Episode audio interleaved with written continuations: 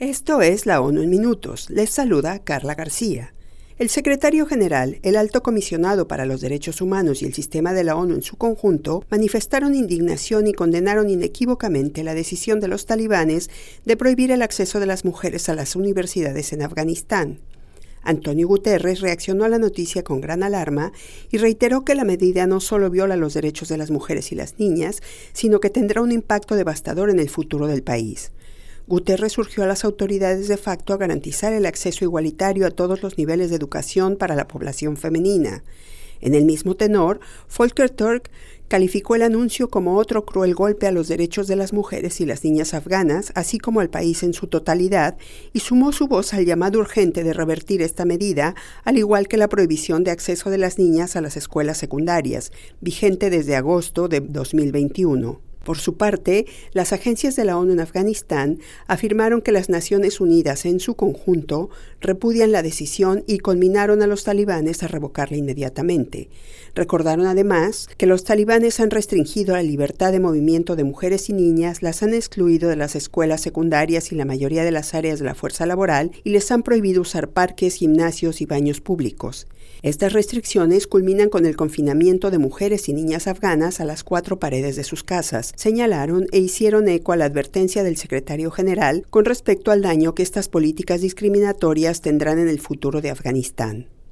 Las personas africanas y afrodescendientes sufren múltiples formas de discriminación, xenofobia y racismo sistémico en todas las esferas de una Australia predominantemente blanca, alertó el grupo de trabajo sobre los pueblos afrodescendientes. Tras una visita de 10 días, los expertos integrantes del grupo señalaron que pese a que Australia es un país multicultural que profesa una identidad nacional inclusiva, los afrodescendientes se enfrentan a perfiles raciales, insultos, abuso de autoridad, vigilancia policial, focalización y violencia.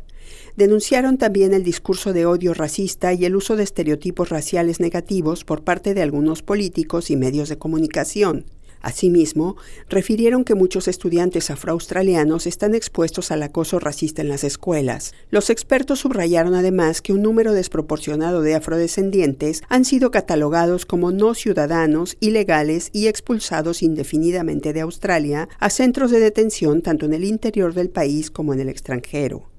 Los expertos recomendaron al gobierno que ponga un fin inmediato a la práctica de detención indefinida que es incompatible con las leyes internacionales de derechos humanos.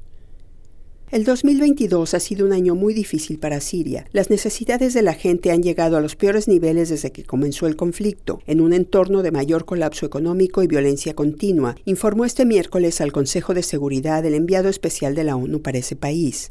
Gerd Pedersen indicó que no se ha logrado ningún avance tangible del proceso político y explicó que la geopolítica global hizo que una situación ardua fuera aún más complicada. El diplomático dijo que Siria vive un momento sombrío, pero fue optimista sobre el convencimiento de la población de que la situación actual es inaceptable e insostenible. En todos los ámbitos de la sociedad he escuchado que permitir que continúe el statu quo y que la situación se deteriore más no es una opción, reportó Pedersen. Agregó que, por lo mismo, Siria necesita una atención internacional sostenida más allá del marco humanitario, comenzando por la unidad del Consejo de Seguridad. Debemos dar esperanza a los sirios para el futuro. Nuestro objetivo sigue siendo una solución política integral en línea con la solución 2254 que satisfaga las aspiraciones legítimas de todos los sirios y restablezca la soberanía, la independencia, la unidad y la integridad territorial de Siria, concluyó el enviado, pidiendo el apoyo del Consejo de Seguridad. Y hasta aquí la ONU en minutos. Se despide Carla García.